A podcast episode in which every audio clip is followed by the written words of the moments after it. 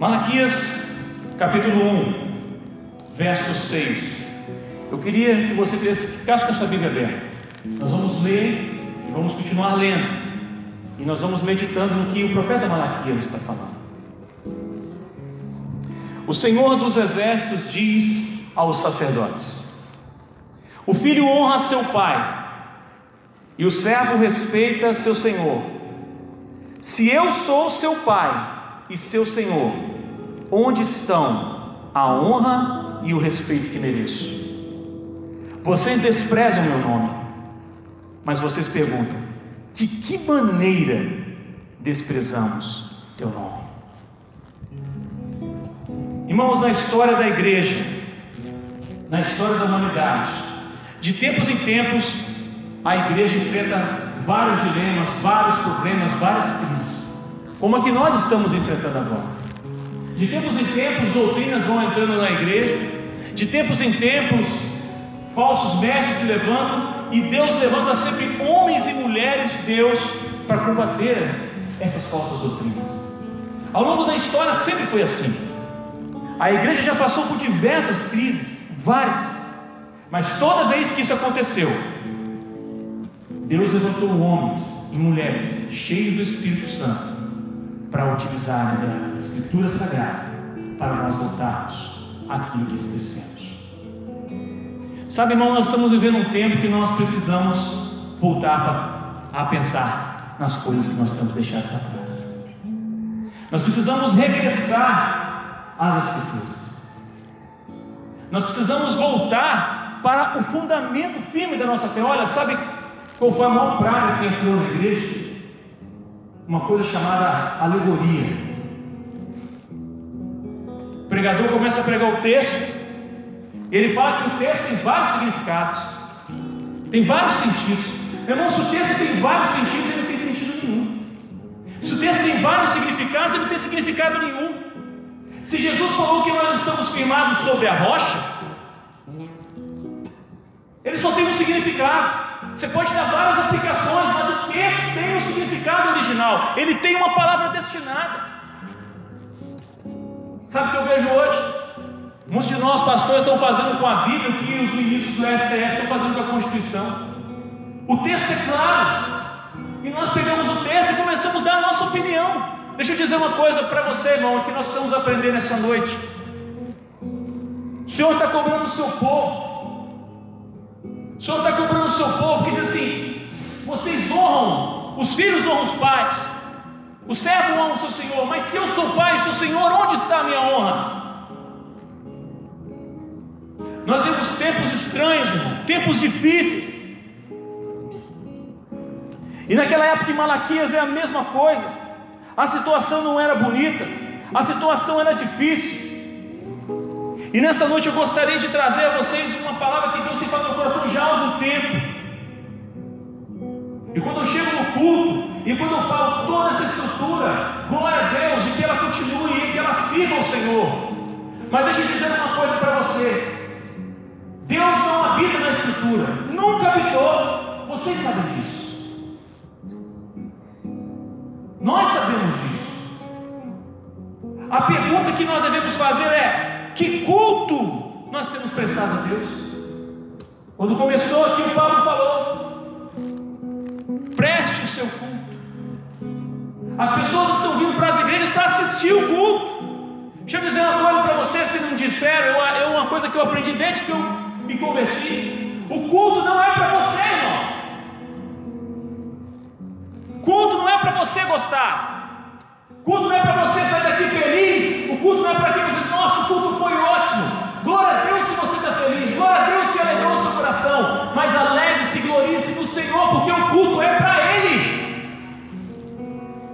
para mim, irmão. Culto não é para pastor. A gente não assiste o culto, a gente presta um culto.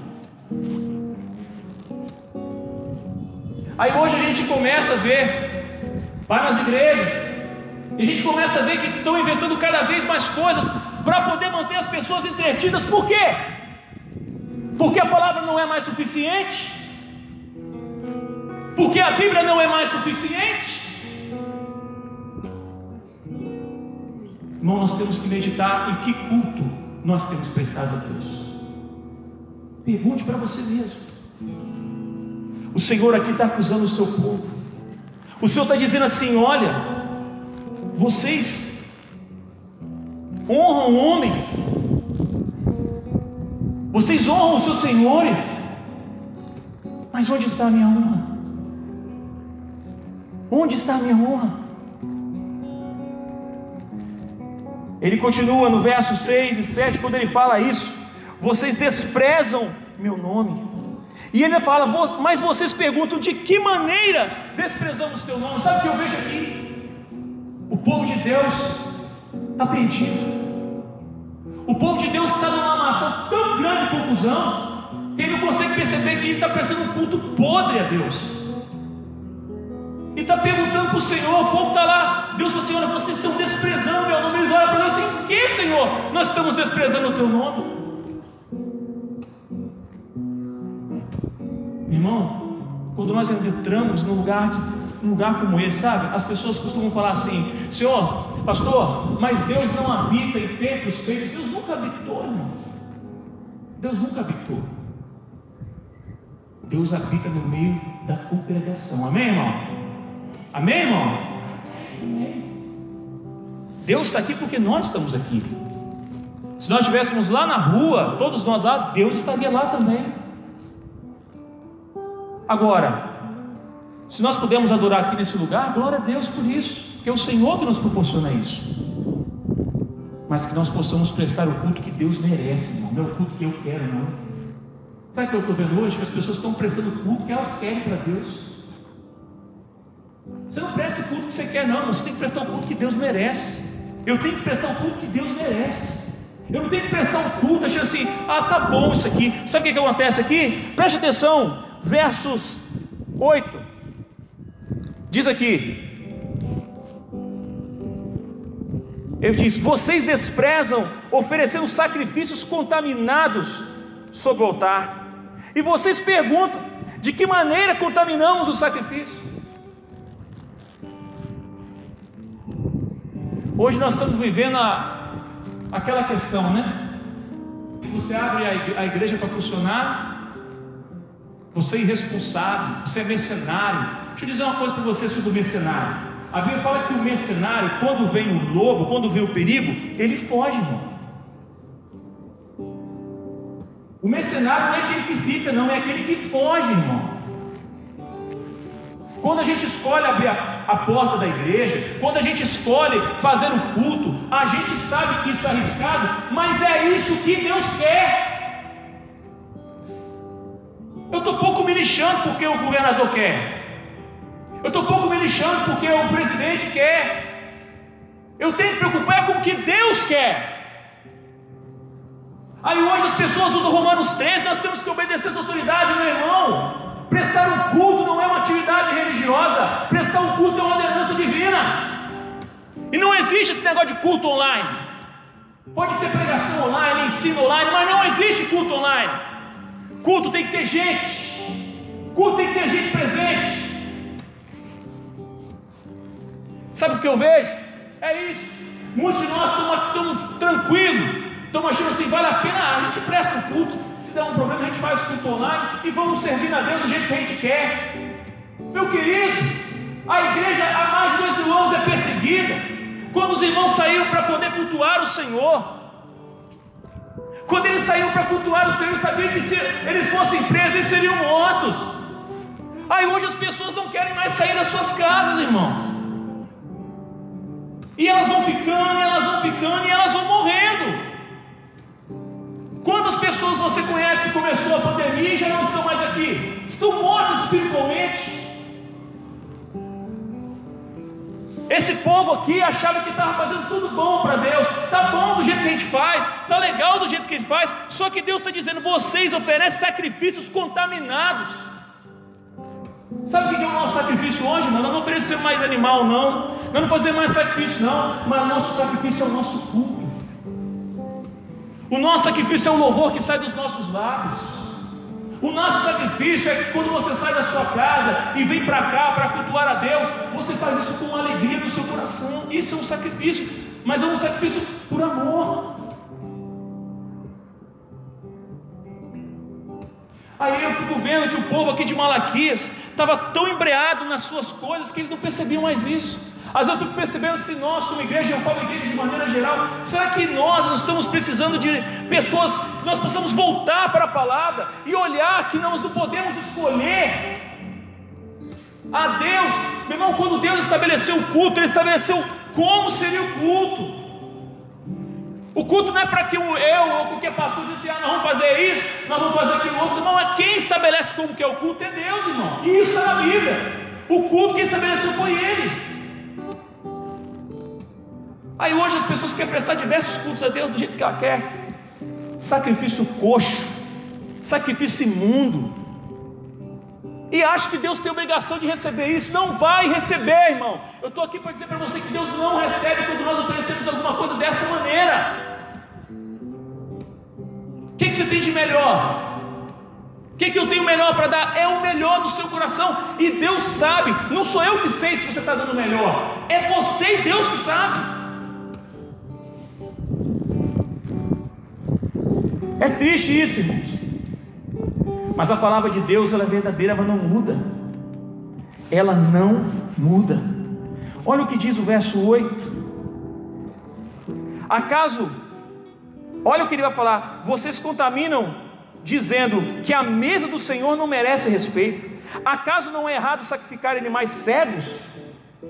Não é errado oferecer animais aleijados e doentes? Apresentem ofertas como essa ao seu governador e veja se ele ficará satisfeito e se agradará de vocês. É isso que nós estamos vendo hoje.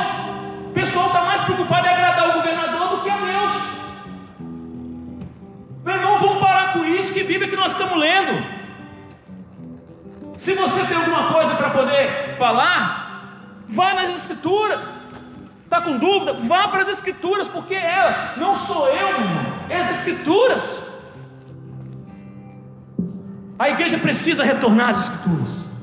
Nós estamos vendo as mensagens, Deus quer avivar a sua igreja, Deus quer levantar um povo avivado, mas não existe povo avivado que é, não tem fundamento, que está com o pé sobre a areia, que bate um vento e está para cá, bate outro vento e está para lá.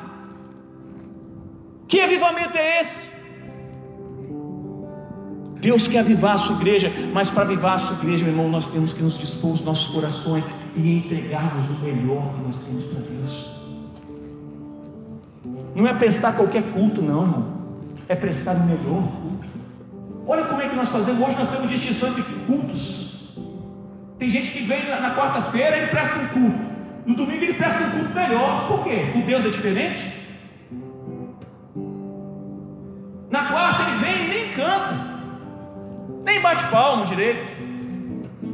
Ah, o pessoal do louvor da quarta não é tão bom assim. O pregador da quarta-feira é meia boca. Só que eu quero dizer uma coisa para você: você não presta culto para o pessoal do louvor, nem para mim. Você presta para Deus. E Deus de quarta é o menos domingo. Estou certo, Lamas? O povo estava perdido.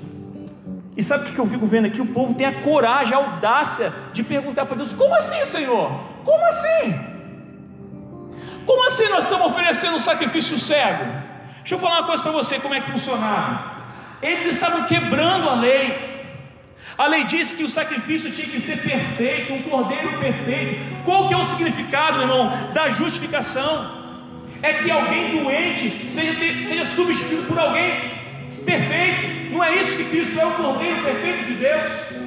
Então o que, que aqueles homens faziam naquela época? Eles iam lá, aquele, aquele carneiro doente, manco, cego, que eles não conseguiam vender. O que, que a gente faz com isso? Não dá para vender, dá para Deus.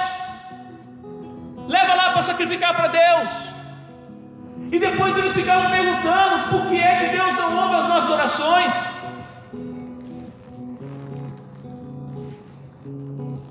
Para os homens o melhor, para Deus o pior. Irmãos, eu não sei se a minha Bíblia é diferente da sua Bíblia da Bíblia das pessoas que a gente vê fora, eu não sei. A minha Bíblia fala isso. Honrar é entregar o seu melhor. Quer ver o seu tempo? Quanto do, do nosso tempo nós temos honrado o Senhor. Um dia tem 24 horas. Vamos botar que você dorme 8, trabalha 8, sobra 8. Aí você tem, faz o que com essas 8?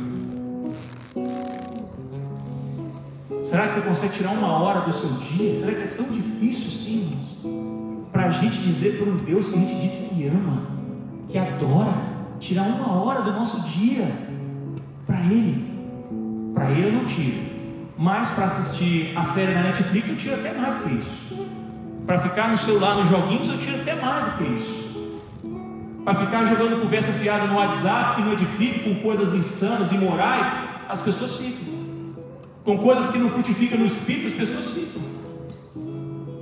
Mas para Deus, o pior. Ah, se tiver um tempo aqui, eu oro 10 minutinhos, boto meu joelho no chão e vou, pego um, uma, um pão diário aqui e vou. É desse jeito, irmão, que nós vamos prestar um culto a Deus? É desse jeito que nós estamos oferecendo um sacrifício ao Senhor? E nós queremos ser ouvidos por Deus? Eu às vezes tenho vergonha da classe pastoral quando a gente olha algumas coisas e tenho vergonha de muitas lideranças. Você vê hoje próprios pastores, não, é, fechando as igrejas, que pastor fechou a igreja um ano todo, irmão. Mais de um ano a igreja está tá fechada. E o povo morrendo, e o povo morrendo. E eu não estou falando morrendo de Covid, não, irmão. Você acha que é só Covid que está matando? Essa semana eu falei com uma pessoa que tem muito tempo que ela não vai na igreja. Não vai, não vai. Já comecei várias, não vai. Eu falei, rapaz, isso está fazendo mais mal para você e para sua família do que você imagina. Que maluquice é essa, irmãos? Se Deus não nos guardar, não vai ser a máscara que vai guardar você, não vai ser a vacina. Tem que vacinar, vacina. Quer usar máscara, usa, passa o gel, toma os cuidados, mas confie em Deus. Pessoas confiam nessas coisas. O pastor citou uma coisa muito bem, nós conversamos ali essa semana. Quantas pessoas que já se foram, e engraçado, muitas dessas pessoas que foram estavam tudo enfornicado dentro de casa, não saía para nada.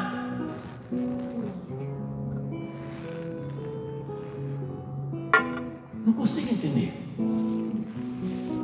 Bom, mas a palavra continua. Então nós precisamos entender, não dá para honrar mais as autoridades do que a Deus. Existe uma escala hierárquica. Não, o prefeito é uma autoridade, o governador é uma autoridade maior do que o prefeito, o presidente é uma autoridade maior do que o governador. E deixa eu dizer uma coisa que muitas pessoas não sabem no Brasil: a maior autoridade do Brasil não é o presidente, a maior autoridade do Brasil não é o poder judiciário, a maior autoridade do Brasil é a Constituição brasileira. E ela diz que prestar culto é um direito e que o governo deve proteger o lugar do culto e que isso não pode ser vedado ser inviolável. Mas eu não quero falar de Constituição. Eu quero dizer o seguinte: ainda que a Constituição proibisse, nós deveríamos ficar com as portas abertas, porque nós não obedecemos a, a lei de homem, não é maior do que a lei de Deus, irmão. Pastor, mas se fizer isso, eles vão montar a igreja. Se fizer isso, eles vão prender o Senhor. Se fizer isso, eles vão perseguir a igreja. Bem-vindo ao Evangelho. Que Bíblia nós estamos lendo, irmão? Você acha que o Evangelho é para te dar tapinha nas costas e vai em paz? Você acha que para você ter essa Bíblia, nós, para essa Bíblia chegar nas nossas mãos, meu irmão, meus irmãos, foi muito sangue derramado. Para a gente ter as liberdades que nós gozamos hoje aqui no nosso país, muitas pessoas tiveram que morrer. Homens e mulheres corajosos que não abriram mão. Agora, sabe o que está vendo hoje? Nós estamos vendo um monte de covarde. Eu te pergunto, como é que eu posso confiar no, no pastor que ele fala assim: ah, você tem que ser fiel, você tem que, você não tem que permanecer firme, segue em frente, não negocie, não se corrompe, segue o Senhor, independente se você está caindo, se a casa está caindo, e quando ele tem a chance de mostrar sua fé, ele toma outro rumo. Pessoa dessa não é confiável, irmãos. Só que nós estamos vendo aí, e o povo está morrendo. E o povo está morrendo espiritualmente. O pastor falou outro dia comigo: a igreja está morrendo. E as pessoas estão tá abatendo as pessoas, e as pessoas não estão percebendo. E as pessoas estão assim: não, fique em casa. Aí criou-se os desigrejados. Que é o quê? Por causa de um medo, um tanto de falso profeta que tem por aí, aí o pessoal fala assim: é melhor eu não estar na igreja, porque tem um monte de ladrão, um monte de lará, do que eu estar. O remédio, meu irmão, para um culto ruim é um culto bom, é um bom culto, não é culto nenhum.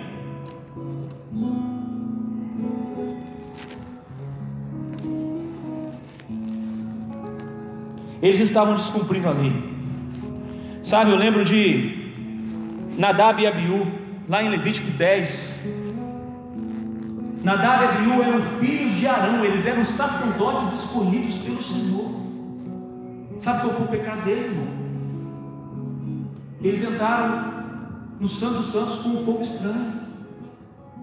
A Bíblia diz que Deus os consumiu e os matou. Sabe o que eles fizeram? Eles entraram com um fogo estranho. Eles fizeram algo que Deus não tinha ordenado para fazer, e por isso Deus matou eles. Eu fico pensando, quantos de nós hoje tem feito coisas para Deus que Deus não mandou a gente fazer? E a gente ainda acha que isso é o melhor para Deus. O melhor para Deus, irmão, é um coração santo, agradecido. É o melhor para Deus é uma vida reta diante do Senhor. O melhor para Deus é uma vida dedicada a Deus de verdade. Não é de brincadeira. O que, que adianta? Eu fico pensando, sabe? Aí tá no louvor, né? Eu fiz parte do ministério há muitos anos, irmão. Vê se de lugar, não é só aqui, não, tudo tem lugar. Aí você está escalado no mesmo culto. Se está escalado, bem. Como que pode? Eu não entendo isso, irmão. Não, aí vem cá, toca, acabou o louvor, sai, vai para lá para fora, vai não sei para onde bater papo. Não, sacrifício coxo, manco, cego. Se alguém ficar chateado comigo, peço que você fale com Senhor, porque a palavra não é minha, a palavra é dele. Esse povo estava fazendo isso. Esse povo estava chegando dia de Deus e falando assim: Eu vou lá, entrego meu animalzinho, cego, mas estou cumprindo uma obrigação.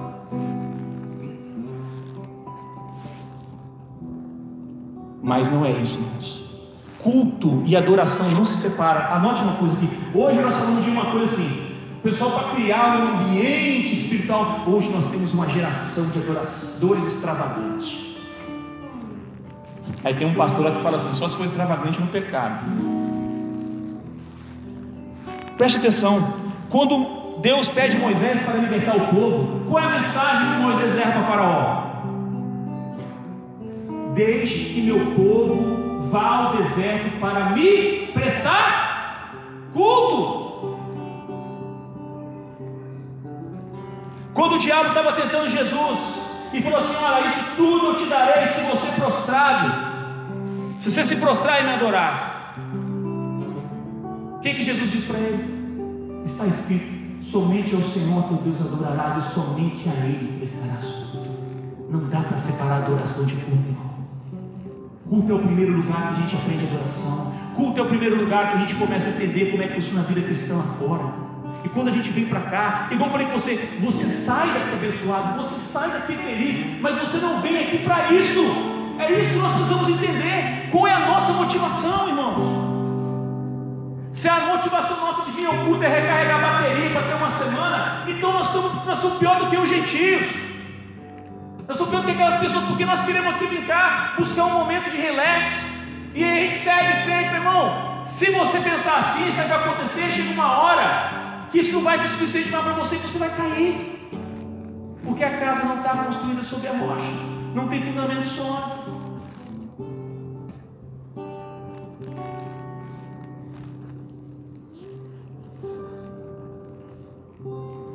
Aí olha o que o Senhor fala para eles. Ele diz aqui: Vocês os contaminam dizendo que a mesa do Senhor não merece respeito. Acaso não é errado sacrificar animais cegos? Não é errado oferecer animais aleijados? Ele fala: apresente essa oferta ao governador e veja como ele ficará satisfeito a agradar de vocês. Aí ele diz: diz o Senhor dos Exércitos: vá em frente, supliquem a Deus para que tenha compaixão de vocês. Mas por que ele atenderia uma vez que apresenta esse tipo de oferta? Diz o Senhor dos Exércitos. Como que Deus vai ouvir o seu povo se o seu povo não honra como deveria? Nós precisamos honrar a Deus de todo o nosso coração. Primeiro mandamento adorarás o Senhor teu Deus de todo o teu coração. Não é metade, não é 99%, é nós, é todo o nosso coração. É fácil, pastor? Não, é difícil. Muitas vezes é difícil, irmão. Mas a Bíblia fala que Deus mandou o Espírito Consolador. O verdadeiro culto é ordenado por Deus. Quando Deus chama Moisés e fala assim: Moisés, o tabernáculo vai ser feito assim, assim, assim, assim. Lá em Êxodo, no capítulo 40, verso 16, vai dizer assim: E tudo fez Moisés segundo o Senhor lhe havia ordenado. Deixa eu dizer uma coisa para que a gente precisa entender. Deus não perguntou assim, Moisés, vem cá, você acha que o tamanho do altar está bom? Você acha que precisa ter uma coluna de ouro aqui? Você acha que tem que o anjo tem que fazer com as abertas a fechar? Deus não pergunta não, sabe por quê? Porque Ele sabe o que é melhor. E cabe a gente só obedecer. E a gente hoje está querendo achar que nós vamos ensinar a Deus o que é um culto. Ó, seu culto nós queremos prestar esse aqui, tá? Recebe aí que é o nosso é o nosso culto extravagante. Bom, se nós não entendemos isso agora, nós vamos pagar um preço caro, os seus filhos vão pagar um preço caro, a sua geração vai pagar um preço caro, já está pagando, já está pagando. Quando nós estamos aqui orando na segunda-feira, os irmãos que vêm aqui na segunda-feira orar aqui, quando nós estamos orando aqui na segunda-feira, a gente ora para que Deus avive Continental, avive essa igreja, para que essa reforma aqui seja uma reforma espiritual a começar nas nossas vidas. Que isso aqui seja um simbolismo de algo permanente que Deus vai fazer em nós. Mas existe uma coisa que nós vamos aprender: Deus não mexe em lugar nenhum se a gente não deixar. Ele não faz isso.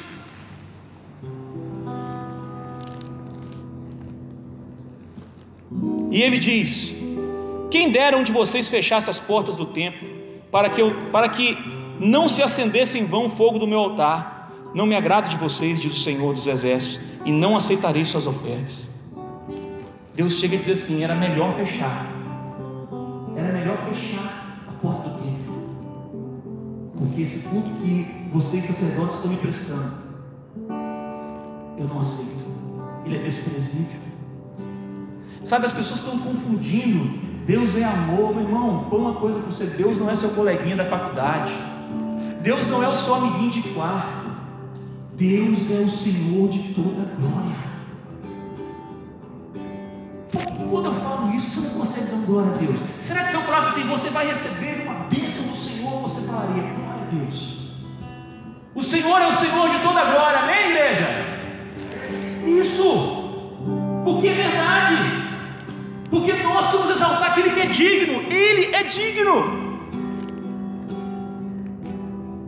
Sabe fui pregar numa igreja uma vez, cara lembra disso, e chegou lá, dá participação para um, dá participação para o outro, dá participação para um, dá participação para o outro. A igreja tinha uma, sei lá, 60 pessoas, 70 pessoas, todo mundo cantou, todo mundo falou versículo, todo mundo aí, no final, me restou lá uma palavra tempo minúsculo.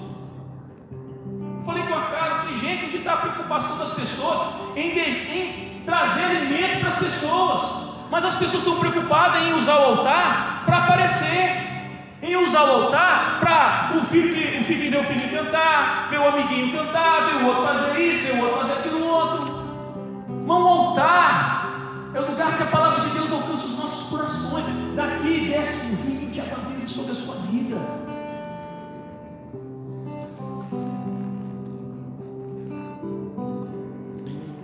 E ele continua dizendo, verso 11: Contudo, meu nome é honrado de manhã até a noite por pessoas de outras nações. Em todo mundo oferece incenso e sacrifícios puros em minha honra, pois meu nome é grande entre as nações. O Senhor sabe o que o Senhor está falando? Que em outras nações, e aqui era para Judá que ele está escrevendo. Judá.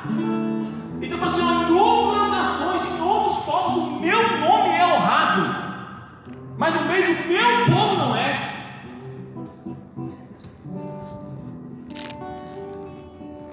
Tem hora que a gente tem que se olhar no espelho e ver a nossa situação, irmãos. Sabe, se a gente, às vezes a gente, sei que ninguém gosta, ninguém gosta de ser exaltado, não, ninguém gosta. Mas deixa eu dizer uma coisa para você, na vida da gente cristã, às vezes é preciso a gente ser exaltado para que a gente volte para o rumo que a gente está saindo. A gente precisa, porque às vezes, se a gente só ficar aqui, ó, vai por ah, vai, pena nas costas, Deus é contigo, segue o caminho e tal, e você está indo para o buraco e vai para o buraco. Não, meu querido, deixa eu falar aqui, você está tá indo para o caminho errado, vem para cá, meu querido, vem para cá, você vai morrer.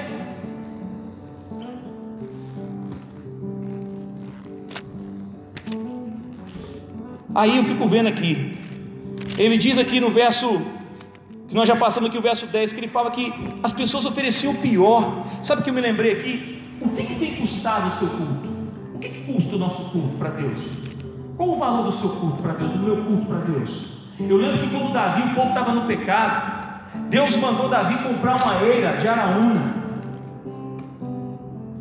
E Davi foi lá para comprar para fazer o altar, para fazer o sacrifício. E quando ele chegou lá, Araúna falou assim: Meu rei, tudo isso aqui é seu, pode pegar ele.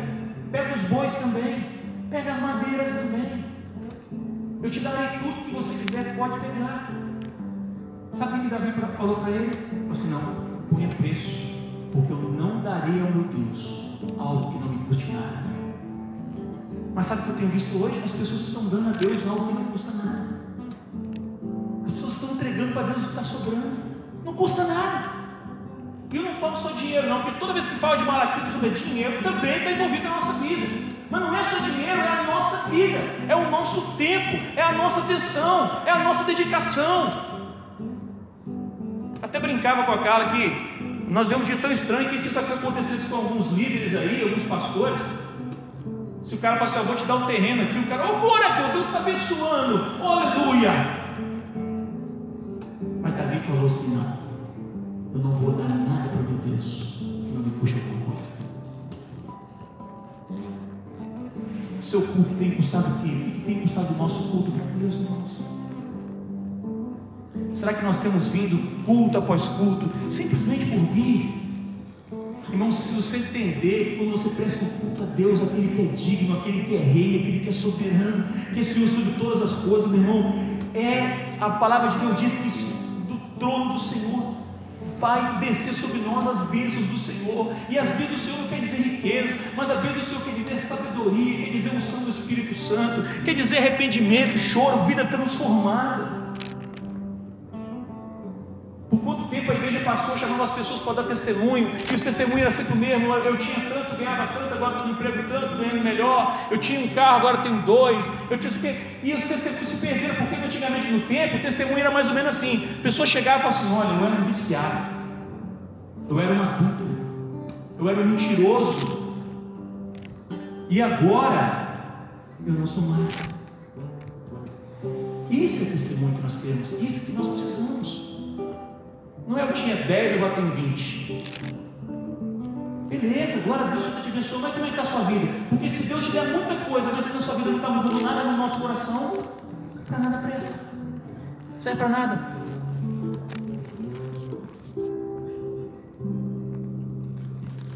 Enfim, nós estamos entregando muitas vezes o pior para Deus. E muitas vezes nosso medo de ser perseguido nos impede de de experimentarmos o que a igreja primitiva experimentou. William Tyndale, que traduziu a Bíblia do, do hebraico e do grego para o inglês, ele ficou 12 anos fugido, fugido da igreja católica e ia matar ele para ele traduzir, ficou 12 anos fugindo. Ele ia para um lugar traduzir, para um lugar traduzir, para que nós pudéssemos ter a Bíblia. Começou lá, traduzindo para o inglês, para depois vir para o português. Mas a igreja encontrou ele, a igreja católica, e matou ele estrangulado. E sabe o que eu fico vendo? Aí hoje os cristãos falam assim, não pastor, olha só, você não pode, não, esse negócio de ser perseguido é furada. Não vamos dar um jeito de a gente adequar, fazer concessão aqui, que aí a gente agrada o governador, agrada o povo, meu irmão. Não estou preocupado de agradar o governador e nem o povo, estou preocupado de agradar a Deus, irmão. Essa deveria ser a nossa preocupação. Como é que vai ser quando o anticristo se manifestar? A Bíblia fala que ele se levanta contra tudo que se faz, tudo que se chama Deus e toda, toda forma de culto. Você acha que vai ter culto? Se hoje nós temos pastor se dobrando a um governador, você acha que ele vai se dobrar ao anticristo?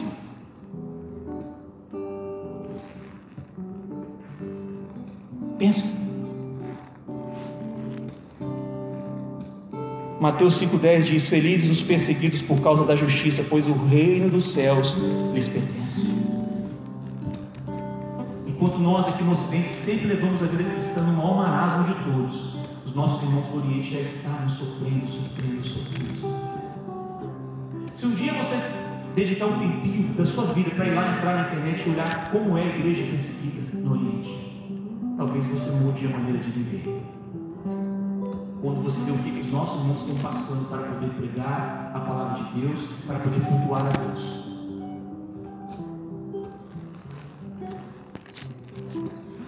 Enfim,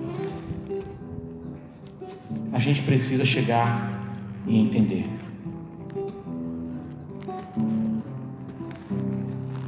Segunda Crônicas 29 diz assim: Se enfrentamos alguma calamidade, como guerra, praga ou fome, nos colocaremos em tua presença diante deste templo, onde o teu nome é honrado. O templo é onde o nome do Senhor deve ser honrado. Clamaremos a ti em nossa angústia, e tu nos ouvirás e nos salvarás. Irmão, nunca a igreja precisou ficar tão aberta. E o diabo diz: tem que fechar. Eu vejo hoje muitos vezes, ela tem que fechar mesmo. Muitas pessoas batendo palma, tem que fechar mesmo. Você quer saber para que direção você vai? É só você olhar para a Escritura. Deus te dá a direção.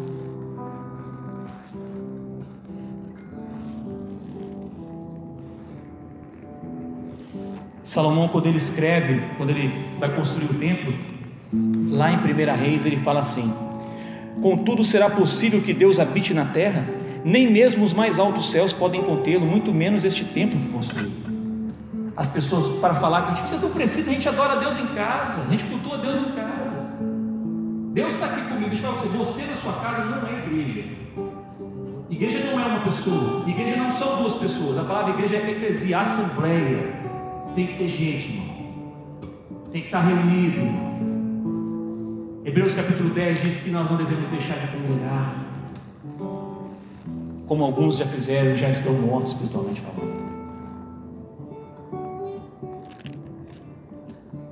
Mas ao mesmo tempo, em Levítico 26, 11 e 12, diz assim: Habitarei no meio de vocês e não os desprezarei.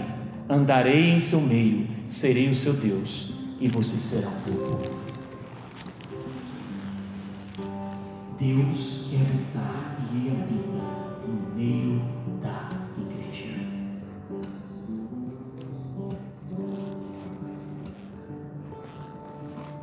Aleluia.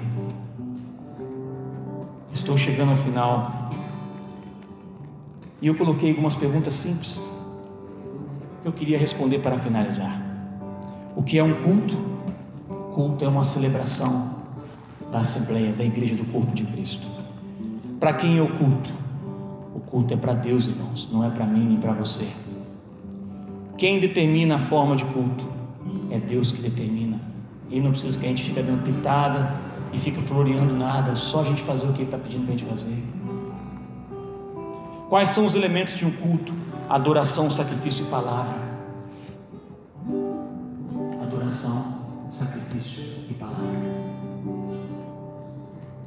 Isso são os elementos que não pode faltar no culto jamais. O que não é um culto? Um show não é um culto, irmão. Um show não é um culto. Eu, acho engraçado aí que quer explicar isso, pastor. Um show não é um culto. Você paga ingresso para ir no show, não paga? Então não é culto, irmão. Aí esses cantorzinhos gostam, agora fica aí, mas que da presença de Deus, irmão. Deus pode até fazer alguma coisa, mas aquilo ali não é culto. Você tem que pagar para entrar, não é culto.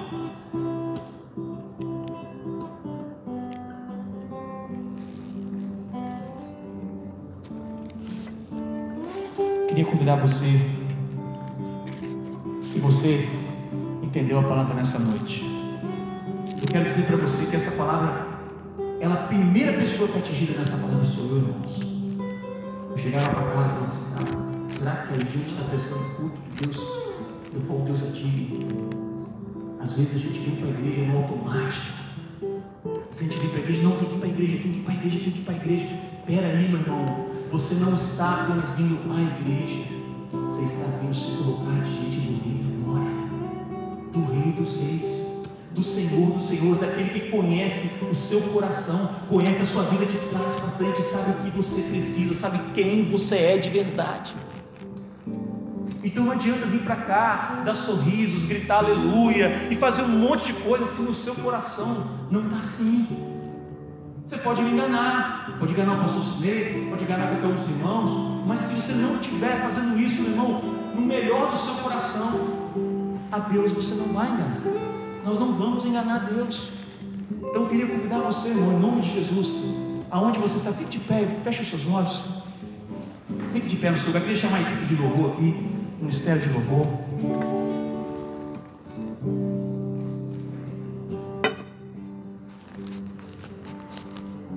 Meu irmão, eu sei que muitas vezes você pode falar assim: Poxa, Pastor Carlos, essa palavra é dura. Meu irmão, o meu compromisso com Deus diz que eu tenho que velar pela sua alma. Porque um dia que eu estiver diante dele, eu prestarei conta de cada um de vocês. E eu vou prestar conta, irmão. Você acha que eu não tenho isso não? Eu vou prestar conta, viu, sonho? Vou prestar conta. Então se eu chego aqui e não falo o que Deus está me pedindo para falar, que tipo de homem de Deus, que tipo de servo eu sou? E eu não sou melhor do que nenhum de vocês, irmãos. Eu estou na mesma situação. Nós precisamos dar o nosso melhor para Deus. Feche. Senhor, nós te adoramos nesta noite. Nós te rendemos toda a honra, toda a glória, todo. Senhor, tu és o mesmo ontem, hoje e eternamente. Senhor, todas as coisas foram feitas pelo Senhor, e nada do que nós vemos existiria se não fosse o Senhor. Senhor, quando nós olhamos para a nossa casa, para a nossa família, nós te somos gratos, porque sabemos que se estamos de pé é graças ao Senhor. E nós cultuamos e adoramos ao Senhor, porque o Senhor merece. O Senhor é digno. Senhor, se nós não temos adorado de todo o coração, tenha misericórdia de nós, nos perdoe, Senhor, nos ajuda redime o seu povo. Mas, Senhor,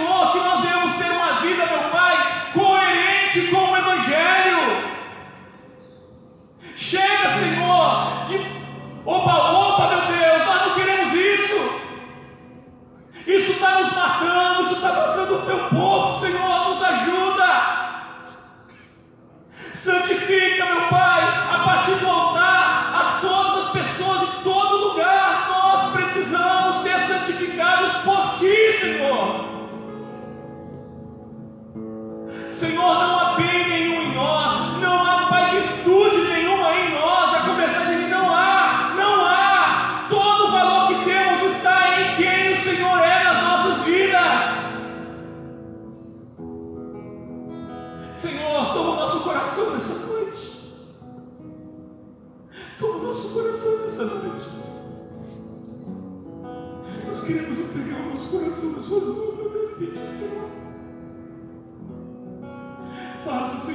vida o que é necessário, mas não nos deixe prestar um culto pobre, cego, manco e coxo, Senhor. Senhor, nós não aceitamos isso. Nós não queremos mais isso. Senhor, se nós somos homens e vemos isso entristecemos, que dirá o Senhor que conhece os nossos corações?